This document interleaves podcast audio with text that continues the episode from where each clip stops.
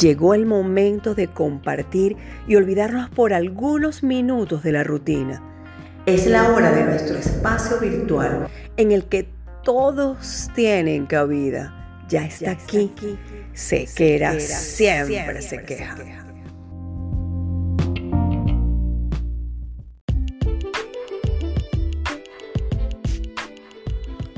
Vestir bien no es casualidad, es cuestión de actitud no podemos dejar en manos inexpertas el cuidado de nuestra imagen. Por eso, ponerse en las manos del maestro Carlo es la decisión más acertada.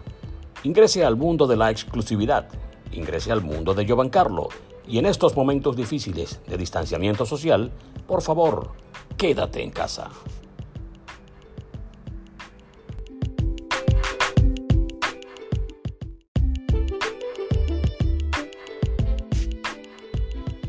Si buscas electrodomésticos modernos y elegantes desde la comodidad de tu hogar, Baco es tu mejor elección. Las mejores neveras, cocinas, campanas, topes y mucho más.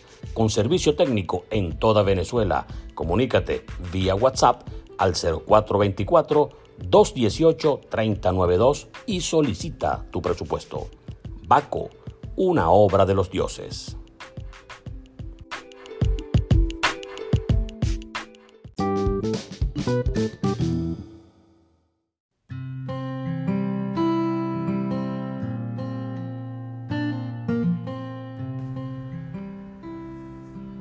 ¿Qué tal amigos? Sean bienvenidos a una nueva entrega de Sequera Siempre Se Queja, agradeciendo sus mensajes y nos han seguido sugiriendo personajes invitados y hemos tratado de contactarlos y en el futuro seguramente vendrán tratando de complacer a todos aquellos que tienen la oportunidad y tienen la deferencia de escucharnos aquí cada vez que colgamos en las redes sociales un evento o un episodio de esta naturaleza.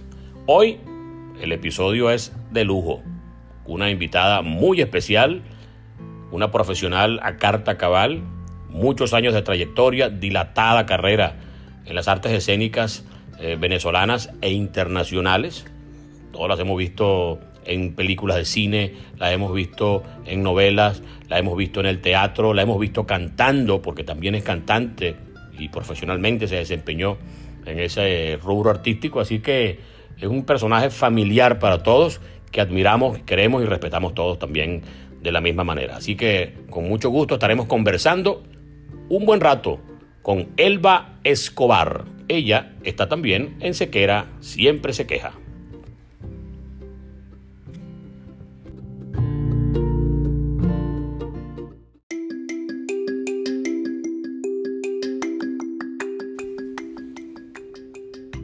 Llegó el momento de nuestro invitado especial en Sequera, siempre se queja.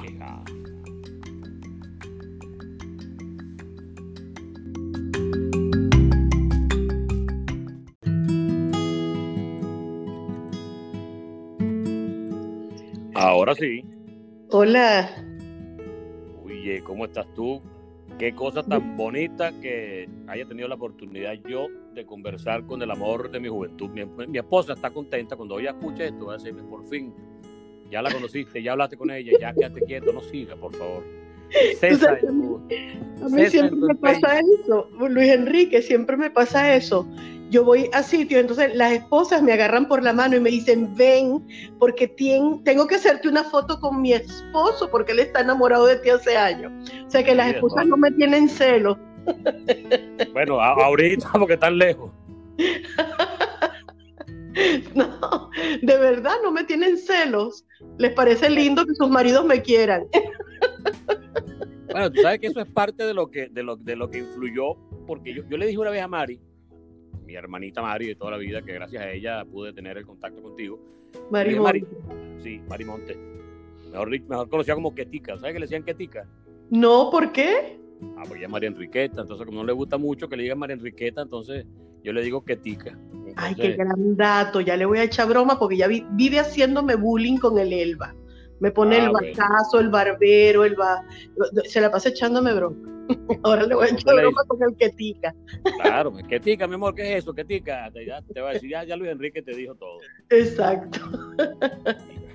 No, pero yo siempre, fíjate, yo tengo 30 años casi entrevistando peloteros en series mundiales, eh, endogados, lleno de gente, celebrando con champaña todo el mundo y nunca me he puesto nervioso. Y ahora estoy hablando contigo, estoy así, parezco un niñito cuando está haciendo una tesis. Oh, qué lindo, me da ternura, Luis Enrique. Y pero yo soy un señor mayor. No, ternura, ternura tiene que darte si me ves aquí, porque yo ahí me tocó esta pandemia botado en Buenos Aires, solo. Vine a ver a mi hijo y me quedé solo aquí. Ah, pero no estás con tu hijo. Él está en su casa con su novia y la suegra que lo está visitando. Y yo había alquilado un apartamento aquí por, ¿qué? Nueve, diez días que yo venía y, y se extendió todo esto. Entonces prefiero estar solito y aquí estoy haciendo más cosas. Incluso eh, retomé lo del podcast y ya algunos amigos de esos eh, entrañables han compartido conmigo el ratico, pero yo sí le dije a Mari, Mari, solo un favor te voy a pedir si está en tus manos. Y es sencillamente ponerme en contacto con, con Elba Escobar, pero Elba Rodríguez Escobar. Pues aquí estamos, Luis Enrique, ese es mi nombre completo. Mi papá cuando yo me puse, bueno, yo no, un productor de teatro me puso Elba Escobar porque le sonó mejor que Elba Rodríguez, se puso furioso, me preguntó que desde cuándo yo era hija natural. Y papá, eso es un nombre artístico. Después sí echaba broma, le decía a mi mamá, ahora resulta que tú no eres de Rodríguez, sino que yo soy de Escobar. Ahora sí, y no, me imagino que si te portabas mal, mira, agarra a tu hija y dile algo tú, porque ya, ya que no es hija mía, yo no tengo nada que ver con. Exacto. Ellos echaban mucha broma, eran fueron una pareja adorable, Dios los bendiga. yo te comentaba en, los mensajes previos al, al, contacto. yo en el, colegio, en el colegio Santa Mónica estudiaba tu hermano Gustavo. Sí, nosotros vivíamos en un apartamento enfrente del colegio. Bueno, entonces en una de esas oportunidades alguien dice, mire, es el hermano de Elba Escobar. Y entonces me dice otro, es mentira, porque este pan es Gustavo Rodríguez. Este no es hermano de ningún Elba Escobar. Entonces en aquella época nadie sabía eso del nombre artístico, ni, que, le, alteraban el orden de los, de los apellidos, nada de esas cosas. Pero, pero las épocas siempre son bonitas, las épocas son chéveres y uno... Yo le decía a, a Alba Roversi, que es mi hermanita de la vida también, que está por cierto viviendo en La Vega ahora. Sí, ayer hablé con ella. Está, bien porque tiene bastante trabajo, gracias a Dios. Gracias a Dios. Eh, yo trabajé mucho en Televen con su esposo, con Richard, que el Peduche, que es mi hermanazo también del alma. Adorable Peduche. Nosotros él es el consentido de todas las amigas de, y amigos de, de, que Peduche es un fenómeno de, solidaridad y de sí. es más llorón que un actor. No, no, no, es un súper sensible y un tipazo. Entonces, bueno, yo, yo decía que, le decía a Alba en una oportunidad, Alba, tú me hiciste ir a ver una, una película, además La Gata Borracha. Yo dije, bueno, yo por fin voy a ver aquí el esplendor de Alba Roberts. Y me hiciste perder ese fuerte porque no, al final, al final no pasó nada. Por favor, pásame, devuélveme mi fuerte. Entonces, una de las cosas más, más, más bonitas que puede tener un actor es cuando cuando, cuando se desprende de todas las eh, los prejuicios y todas las, bueno, ¿qué van a decir aquí? ¿Qué hago para allá? ¿Cómo, ¿Cómo trabajo aquí? ¿Cómo trabajo allá? Y sencillamente sigue el guion. Asumo que cuando una persona decide tomar una decisión eh, dentro de un esquema de una película es porque el guion le gusta, el director le, le complace y considera que lo que está haciendo puede que sea atrevido, pero, pero es adecuado para, para el arte que está desempeñando. ¿Es así o estoy hablando mucho, Camilo? No, es absolutamente perfecto lo que estás diciendo y sé a qué te refieres, porque yo he hecho muchas películas en las que los personajes han tenido momentos de intimidad. Y bueno, la más escandalosa fue Macho y Hembra, porque en esa película hay una escena de un trío de, en la época de los años, principios de los 80, que empezó la juventud a experimentar el menage trois y no funcionó, porque las mujeres latinas somos muy, muy celosas y no queremos compartir nuestro marido con otra mujer. Eso funcionó en Francia un tiempo, creo.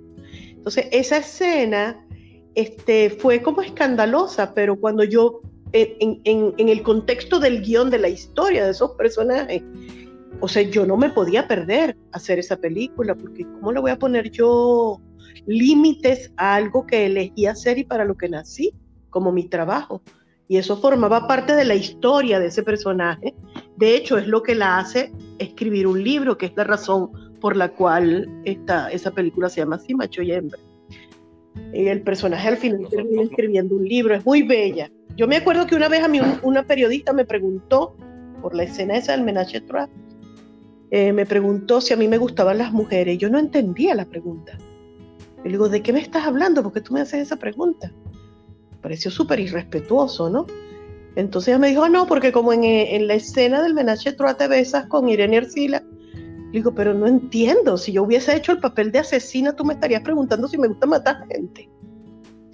Bueno, acuérdate que los prejuicios, y más en esa época, me imagino que fue la pregunta por, esa, por esos años, que es una, película, eh, esa y muchas otras de, de cualquier actor, de cualquier actriz, parece que escandalizan a la gente, pero los escandalizan, hablan, pero siempre van a verla. Pero si haces de asesino no te escandalizas, ni le preguntas a la gente si le gusta matar gente.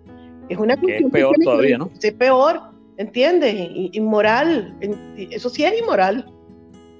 Ser un asesino, ¿entiendes? Entonces, es, una, manera de entrar a la, historia de la, cinematografía de un país como, como Venezuela, porque la película fue impactante y en muchos aspectos. La banda sonora es un espectáculo. Es bellísimo. O que tú escuchas la canción de Ilan y, bueno, imagínate. Entonces, conectas todo. Sí, esa canción es icónica, además, es verdad. Los amores que se tienen en la vida nunca se olvidan. Ah, y, esa es otra cosa simpática, porque eh, cuando uno dice, bueno, vamos, voy a entrevistar a, a, a X personaje político, ah, muy bien, abogado, qué cosa, médico. Ahora, hay personajes polivalentes, multitask, que de repente eh, encasillarlo es como, como una pérdida de tiempo y una injusticia muy grande ¿no? con la historia, porque Elba Escobar será actriz, será directora de teatro, escritora, cantante, y dentro del género de cantante será bolerista. Tuviste un show de boleros un buen tiempo también. Muchos años. Tú sabes que cuando el Viernes Negro del, del 83 fue, 83 creo, sí, porque después ha habido muchos viernes negros, pero el del 83, los actores nos quedamos sin trabajo, éramos empleados de los canales de televisión, entonces nos despidieron. A partir de ese momento comenzaron a contratarnos nada más que como por, por proyecto. No, no éramos empleados de un canal. Entonces, cuando nos despidieron, que nos quedamos sin trabajo, empezamos a inventar. Como ahorita que estamos todos inventando, yo ahorita estoy haciendo teatro por Instagram, imagínate. Pero bueno, en esa época lo que se nos ocurrió eh, fue juntarnos tres actrices que cantábamos, pero cantábamos, tú sabes, en las casas, en, las fiestas venezolanas, todas las fiestas venezolanas, en la casa de familia, después de la, de la bailadera y todo, aparece siempre un instrumento musical y la gente que canta, canta. Así cantábamos todas, pero decidimos hacer el show del bolero. Dalila Colombo, que vive en Margarita, no, en, Madrid, Alicia Plaza, que vive en Margarita, y yo, junto con un muchacho que era periodista, que él falleció, Manolo Manolo. Y bueno, nosotros vivimos toda esa temporada que estábamos sin trabajo del show del bolero, y fue una experiencia hermosísima.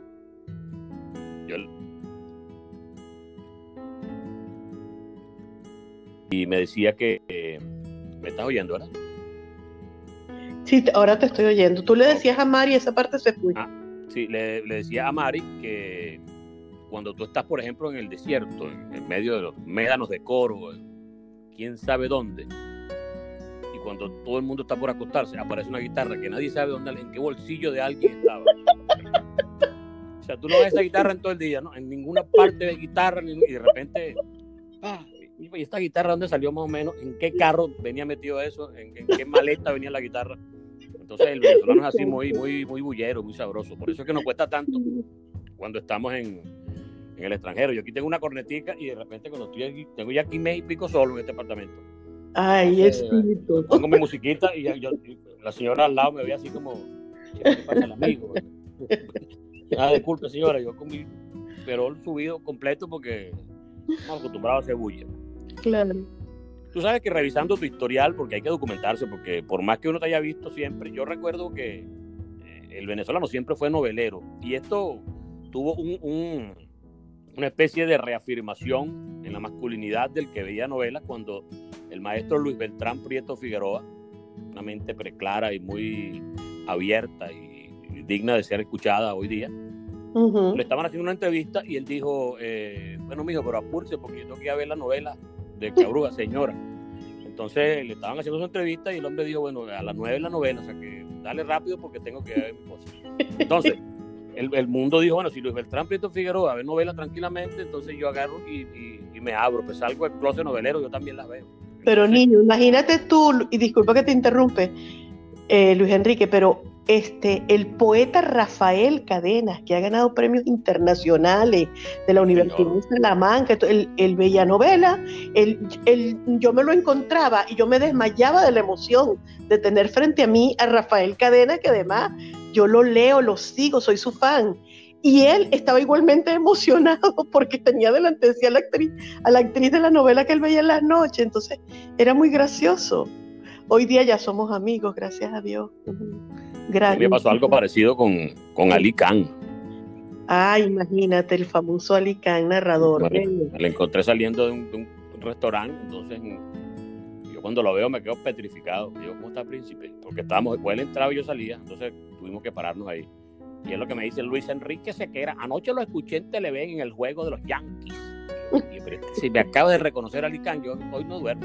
No, no, me pasó con Oscar de León también, después de una oportunidad, en un avión. Y uno, uno, uno que hace deporte, sí. que solamente lo ve la gente que está en deporte, pero hay mucha gente que le gusta también su juego de pelota, como uno también le gusta. Narradores, y sus narradores, Luis Enrique, yo he visto juegos de pelota en la televisión que le bajo el volumen para escuchar el narrador de la radio, que me gusta más. Uno, uno ah. también sigue sus narradores. Los del circuito, eso hace la gente de La Guaira, que yo trabajo con ellos. Entonces me dice que pues, hay, como ahora hay la posibilidad de que tú más o menos pares un momentico la transmisión y, la, y la, sincronizas con la, con la velocidad que lleva el, la radio, entonces el delay no, no te pega. Entonces, hasta eso hacen. Hasta eso, sí. Mira, pero decía que revisando tu historial, eh, uno no sabe ni por dónde comenzar desde el punto de vista de, de tantas cosas que has hecho.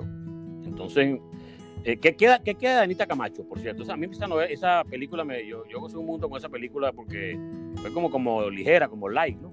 Sí, deliciosa. Esa fue una película que hice con, en, en la saga de las películas de, de Alfredito Anzola, que además él no las hacía en 35 milímetros, sino en 16 milímetros. Entonces son películas que no son competitivas porque el, el grano de 16 milímetros hace que, el, que la imagen sea un poco más difuminada no, es, no, es la, no era la precisión del grano de los 35 milímetros. Pero la verdad es que esa película es adorable. Yo creo que es una de las películas icónicas del cine venezolano. Yo me acuerdo que él mandó a poner una valla en, en, la Avenida Libertador, en una de esas vallas enormes de la Avenida Libertador que la veía Raimundo en todo el mundo, que decía, estoy enamorado de Anita Camacho. Porque fue una Varios estamos enamorados de la protagonista. Eso lo sabes tuya. Fue una película tan amada. No, yo adoro esa película. Esa esta se consigue en YouTube. La gente la puede ver en YouTube. Sí, YouTube se ha convertido en una plataforma generosa porque el cine venezolano, no sé, la distribución ha sido extraña. No, no, hay posibilidad de verla, por ejemplo, en Netflix o en otras plataformas. Y YouTube no tienen buena calidad no tienen buena calidad, Luis Enrique. De hecho, uno las ve. No, muy mala, muy mala, muy mala. Uno las ve en YouTube chimbín. Chimbín. Muy chimba. ni, siquiera con la conexión fuerte la puedes ver.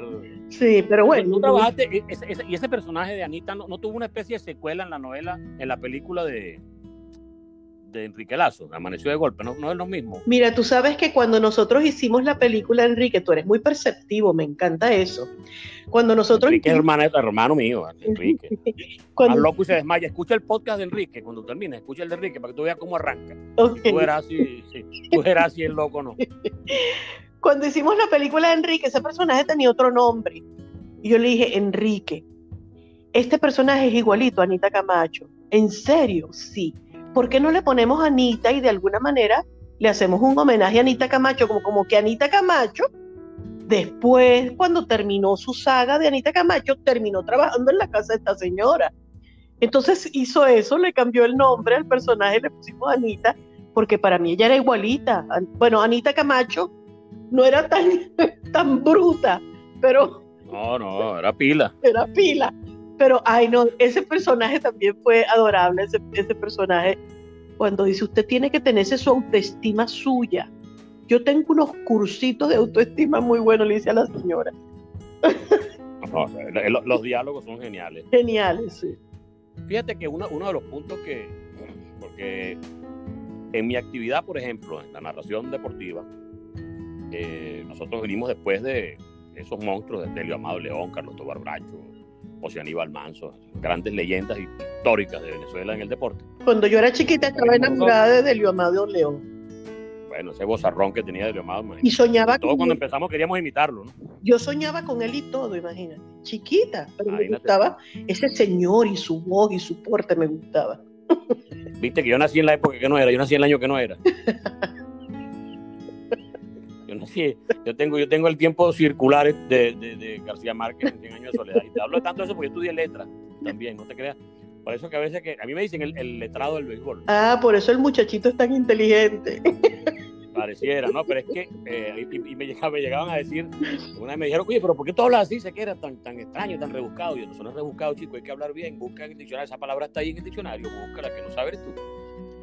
Pero eh, en, medio de todas estas cosas, de todo lo que estamos conversando, de, de, que uno relevó una generación, yo cumplo 55 años este, este año, y hay una relación, una generación que viene.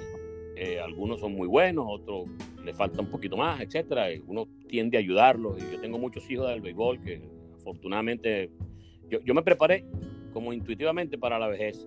Oye, si yo no ayudo a estos muchachos que están entrando, estos son los que van a mandar cuando yo esté viejo.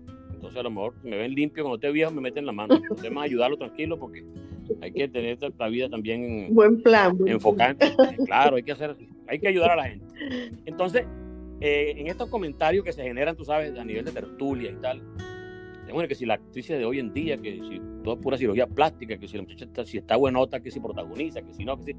Entonces yo les sostenía eh, que no te preocupes por eso, porque la novela, los tres primeros capítulos, tú a la muchacha bien buenota, pero después, cuando empiezan a salir las, las subtramas y aparezcan los actores de verdad, tú verás que al final, si ese actor que era complementario en la obra, en la novela, tenía 10 capítulos, va a terminar siendo 50, porque la obra siempre va a poder apoyarse en un actor de calidad y no en una persona que está recién llegada y toma el trabajo como algo a la ligera. ¿Estás de acuerdo tú con eso? Que hubo muchas fallas en, sectores de relevo que llegaron sin prepararse. O, el actor no necesita prepararse tanto. No, no, no. Eso ha ocurrido en todas las generaciones todas las generaciones, cuando yo era jovencita, que venía del teatro, también había muchachas de mi generación que venían, por ejemplo, de los concursos de belleza. Pero también muchas de esas muchachas se tomaron muy en serio la profesión y se dedicaron a estudiar y aprender. Y, por ejemplo, cuando ya yo, ya, yo me hice una actriz madura, todas esas muchachitas que entraban en, los, en, las producciones de televisión, en lo que sabían que yo estaban en la, en la novela, se me pegaban ay, señora Elba, ay, yo tengo esta escena, usted me puede ayudar. O sea, realmente la persona que tiene interés en mejorar, en hacerlo mejor, en aprender, en formarse, en ser una verdadera profesional, lo logra si tiene talento. Eso siempre ha ocurrido. Yo no, yo no, yo he visto protagonistas jóvenes que además de que están podridas de buena y son bellísimas, tienen talento. O sea que eso no, no necesariamente es una regla. Yo creo que estigmatizar a una muchacha por ser bella y, estar buenísima, estigmatizarla como bruta o superficial, es tan terrible como estigmatizar lo contrario. Maravillosamente. ¿Qué diferencia hay entre Elba Escobar en la Casa de Agua y Elba Escobar en Extraterrestres, por ejemplo? para, hablar, de principio a, lo más reciente. Cuando la casa de agua estaba más buena. Yo te voy a decir algo. Eh, es, que yo te voy a decir, yo, a mi esposa, yo le digo, eh, ah, porque yo escuchaba, eh, porque yo veníamos en el carro, entonces yo ponía el programa tuyo con, con Elizabeth, el, ¿cómo se llama el programa? en Onda, en Onda, En Onda, sí. En Onda. Entonces yo escuchaba el programa y tal, y entonces Carmen me dice, oye, vale, pero tú, ¿por qué tú no agarras y te le presentas a esa señora de una vez, sale ese problema? Y no está con esa mamá de gallo que yo le escucho, y a él, Escobar, pero algo, claro, por supuesto, eh, ya era mamá de gallo con, con ella, pero, pero es que uno siempre sigue a la gente que de verdad le, le, interesa. Y, y, esto no deja de ser, no deja de ser una, una, una, una cuestión que es cierta. Por, eso que, lo que quiero decir es que siempre has estado bueno. Pues, gracias, mi amor. ¿Viste las vueltas que Toda esa vuelta para decirme que todavía estoy buena, gracias. Conchale. En estos días vi un programa que hiciste con este chamo Juancito, Juancito. Juan es que se llama, el que tiene unos micros allá en Miami. Yo, Johnny. Está en un restaurante. Juancito de la calle, Juancito. Ah, sí, que me entrevistó, sí, sí. Sí, me entrevistó por, para, para Instagram, ¿no fue? Exactamente. Entonces ahí, tú sabes que la plataforma todo, todo va dirigido ahora al streaming eh, para que la gente vea todo en televisión, en, en, redes sociales y en teléfono. La gente de ESPN, canal importantísimo de deportes, eh, incluso se desprendió una gran cantidad de empleados porque tú ahora vas a pagar incluso por ciertos eventos que solamente estarán disponibles en plataformas de, teléfono celular, iPads y, computadoras. Así que el, oficio de ver televisión antes, a las 8 corriendo por una novela, como que se acabó. todo, todo ahora está dirigido hacia otras plataformas. Y por eso que tenemos en mano eh, plataformas como esta, que si tú ves un podcast, que YouTube, que todas esas cosas, que la gente lo ve cuando quiera y cuando tiene chance. Ahora, en ese programa tú hablabas de la transición fuerte que te tocó de, de, mudarte a, un país en el que las cuentas no paran nunca. Sí. Yo, yo, usé esa expresión de que las cuentas no paran nunca.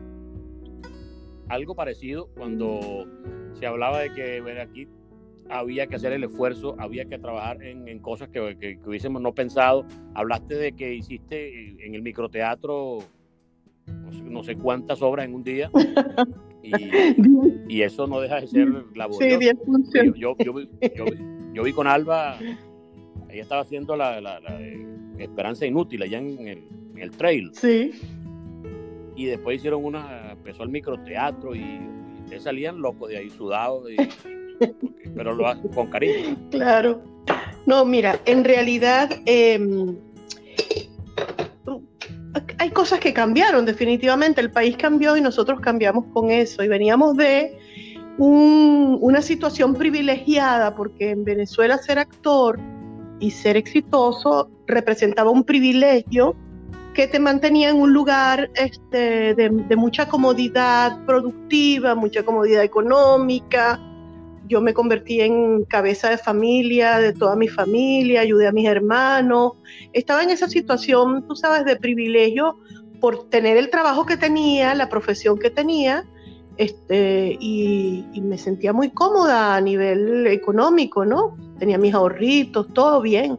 Pero cuando te ves, te vas de tu país a un país donde no es que no te conozcan, porque uno no viene de cero, uno viene con su, con su maleta debajo del brazo, pues su conocimiento, su, su, experiencia debajo del brazo, pero que no hay mercado para uno, no hay mercado. Nosotros aquí, los venezolanos, hemos hecho el mercado en teatro, porque en Miami no había mucha cultura teatral y quien quien ha explotado la cultura teatral un poco más ha sido oh, los venezolanos con los el Paseo de las Artes y, bueno, los, otros espacios teatrales donde nos han permitido este, hacer nuestro, nuestro trabajo. Entonces, volver a vivir del teatro, que cuando yo era pequeña, el teatro yo lo hacía por amor al arte. Yo vivía de la televisión, y, y, hacía el teatro, no me importaba no ganar plata. Nosotros hacíamos una función, por ejemplo, del Jardín de los Cerezos de Chekhov, que tenía 12 personajes y en, en, la platea había 7, espectadores. Y lo hacíamos porque no importaba, porque todos ganábamos plata como por otro lado. Aquí no. Entonces, bueno, el teatro nunca ha sido una, de, sobre todo el teatro en, en, espacios teatrales, en teatros, no ha sido como un lugar de ganar mucho dinero, porque uno depende de la taquilla, de que llegue la gente. Sin embargo, han ocurrido cosas muy buenas, que son las bendiciones ocultas. Por ejemplo, ahora tenemos público en todas partes del mundo porque los venezolanos están regados por todas partes. Entonces yo he viajado con mis monólogos, con mis obras de teatro. Bueno, imagínate tú que yo he ido hasta Düsseldorf, en Alemania, a un sitio donde hay un grupo de venezolanos que querían ver la obra de teatro y querían que yo hiciera una función para recoger unos fondos y me pagaron el viaje, la comida, el alojamiento y, y, además una platica por la función. O sea, que ahí, ahí todo tiene una bendición oculta, ¿no? Y, y, sí, no he vuelto a trabajar en televisión como actriz porque, bueno, las producciones que se hacen aquí en Estados Unidos van dirigidas especialmente al público mexicano porque es la, la, la, la comunidad latina más grande de Estados Unidos son los mexicanos. Entonces, bueno, si yo, tú vas y haces casting con 10 actrices mexicanas y tú que eres venezolana, a un personaje mexicana, lo daño a las mexicanas, por supuesto, como es lógico. No, no es que no consideren que tú eres bueno. hay, esa, mala suerte. Sí, no es mala suerte, es una cosa circunstancial. O sea, ellos pueden considerar, yo he hecho casting que me han dicho, oh, qué buena, o sea, que han considerado, esta señora es una buena actriz, pero el personaje no es para mí. ¿Entiendes? Mi abuelita, mira, cuando yo era chiquita, que empecé en esta profesión, un día llegué llorando a la casa porque me habían quitado un personaje. Mi abuelita furiosa, pero ¿cómo le hacen eso? ¿Cómo le van a, quitar su personaje que usted estaba haciendo? Yo no, abuela, yo no lo estaba haciendo. Yo, yo, me, me, habían dicho que lo iba a hacer yo. Ah, pero usted no lo estaba haciendo. No, entonces no se lo quitaron, eso no era suyo.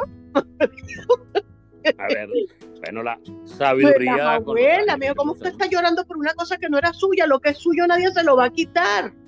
Y tenía razón. O sea, no es que te quiten oportunidades, es que no, hay, no era para ti. Cuando aparezca un personaje para mí, lo voy a hacer porque ese personaje está ahí para mí, ¿entiendes? Definitivamente así. ¿Fuiste diva alguna vez en tu vida? O sea, ¿Llegaste a pecar de ser diva? No, no, yo no, yo no navegué por esas aguas nunca, entre otras cosas porque yo nunca fui protagonista, sobre todo en televisión. Siempre hice como... Soy tú. ¿Ah? Soy tú.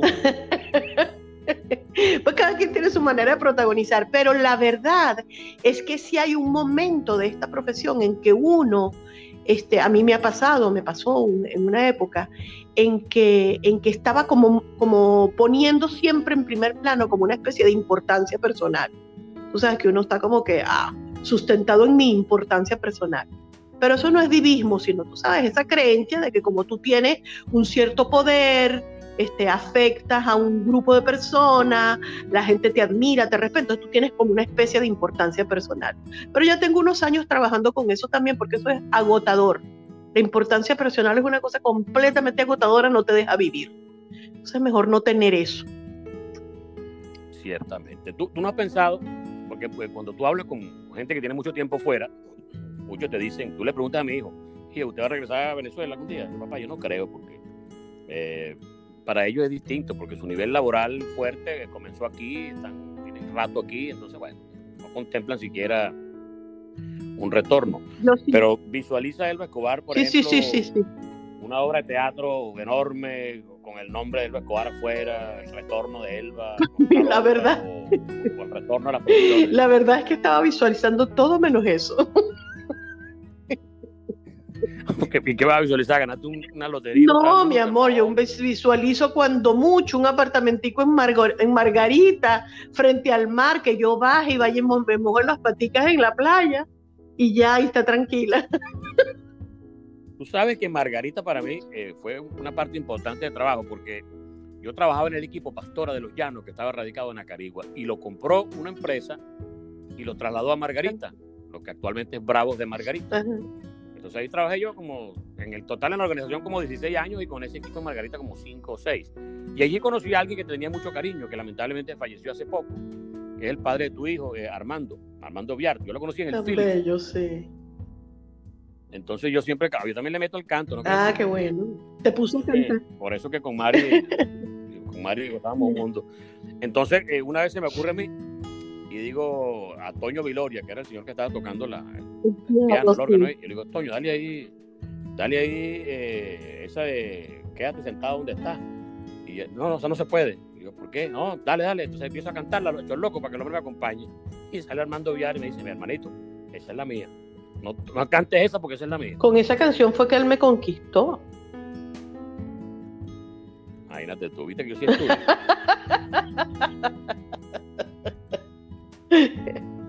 en la parte esa donde dice, eh, esta es la historia de un cantante que en el público vio a la que fue su amante. yo me acuerdo que él me, miró cuando la cantó y yo volteé para atrás pensando que se refería a otra gente y él le dio un ataque de risa. Y resulta que era... Era conmigo, yo miré, para atrás pensando que él se la estaba dedicando a otra gente y él le dio, en, así cantando la canción, le dio un ataque de risa. el padre de mi hijo tan lindo, yo lo, lo quise mucho. Nosotros no fuimos pareja, yo quedé embarazada de, un encuentro amoroso muy lindo con él, muy romántico, pero no, no hicimos pareja. Entonces, cuando quedé embarazada, le dije, mira, yo, yo estoy embarazada y quiero tener mi bebé. Yo estaba en Margarita. Quiero tener mi bebé porque ya yo tenía para ese momento 35 años y no había tenido niños. Entonces, bueno, lo único que sé es que es tuyo, le dije, porque si no es del Espíritu Santo, pues yo no he estado con más nadie y dudo que el Espíritu Santo esté haciendo esos favores por, este, por esta época. Y entonces... Y no, y no, me ha cantado bolero tampoco el Espíritu. entonces, este, me mandó, a través de una amiga en Margarita, me mandó un ramo de flores enormes al, a la habitación del hotel porque estábamos haciendo el show del bolero. Eh, eh, y, bueno, establecimos esa amistad. Yo le dije, no te tienes que casar conmigo, yo soy una mujer grande. Incluso cuando estaba embarazada, él me dijo, pero yo no tengo pareja, Elba, tú tampoco, porque no hacemos el intento y vamos a tener un hijo y hacemos el intento de hacer pareja, pero no, a mí el embarazo me puso irritante y antipática y retrechera. No, no, tenía, no tenía una buena actitud para relacionar, para, para establecer, hacer una relación nueva en el embarazo, no sé si las hormonas, no sé, porque era varón el niño. Le dicen que las, que las mujeres cuando están embarazadas varón te ponen antipática. Bueno, yo estaba antipática. Y por eso que a mí los hombres no me gustan. Realmente no. Yo no me llevo con los hombres. Pero nos hicimos muy amigos, muy amigos. Él disfrutó mucho a su hijo, estuvo conmigo en el parto, después se empató con Graciela y cosa que a mí me encantó porque ya había nacido Simón, entonces él me decía para que él quería quedarse algunos fines de semana con el hijo y yo, ¡Ah! pero este hombre solo que no ha tenido hijos, ¿cómo le entrego yo a este muchachito hasta que se empató con Graciela y yo le pregunté, ¿ella tiene hijos? Dijo, sí, ella tiene una niña, entonces sí, si está Graciela estoy segura de que alguien lo va a cuidar. Y le... Sí, entonces Graciela y yo establecimos como una complicidad para, para ella quedarse con Simón algunos fines de semana. Y bueno, Simón la ama como otra mamá. Ellos, eso fue una relación muy hermosa que nosotros tuvimos eh, desde el punto de vista familiar. Y, y, siempre estuve muy feliz de que mi hijo tuviera un papá como Armando, un tipo tan, tan amable, tan caballeroso. Todo lo que mi hijo es de caballero, de atento con las mujeres, de respetuoso, esa cosa de tú sabes saber comer, apartarle la silla, quitarle las bolsas para que no carguen peso, dejarlas pasar primero. Todo eso se lo enseñó su papá. ¿Entiendes? Me lo, me, fue su influencia de, caballero. Eh, eh, en su vida, además de... Un día yo le pregunté, mi amor, ¿y tú quieres a tu papá? Me dijo, no, mamá, yo no lo quiero, yo lo adoro. Y así es, así fue esa relación siempre. Bueno, fíjate, estamos llegando aquí más o menos a, los, minutos cumbre y cuando uno habla sabrosito, para el tiempo pasa, uno cree que está hablando un minuto y medio y llevamos aquí como 35 minutos. ¿Cuál ha sido el momento eh, dentro de todo tu, tu, largo trabajo que tú dices, oye, estoy tan feliz con lo que acabo de hacer que casi que sería capaz de hacerlo gratis? ¿Cuál obra de teatro, cuál película, cuál novela, cuál unidad? Bueno, hay una, hay una novela que yo disfruté muchísimo y el público venezolano la ha disfrutado mucho porque la ponen a cada rato y cada vez que la ponen es un éxito que es Voltea para que te enamores. Que fue una novela donde yo tuve de pareja a Carlos Mata y fue súper graciosa. Separaban las, las grabaciones por los ataques de risa que nos daban. Y lo pasamos. Año 2006. Sí, año 2006, fíjate. Daniel Alvarado, Jonathan Montenegro eran los protagonistas. Danielita y Jonathan, sí. Esa, esa, novela fue un éxito. Siempre es un éxito, la vuelven a poner y se sigue, sigue siendo exitosa.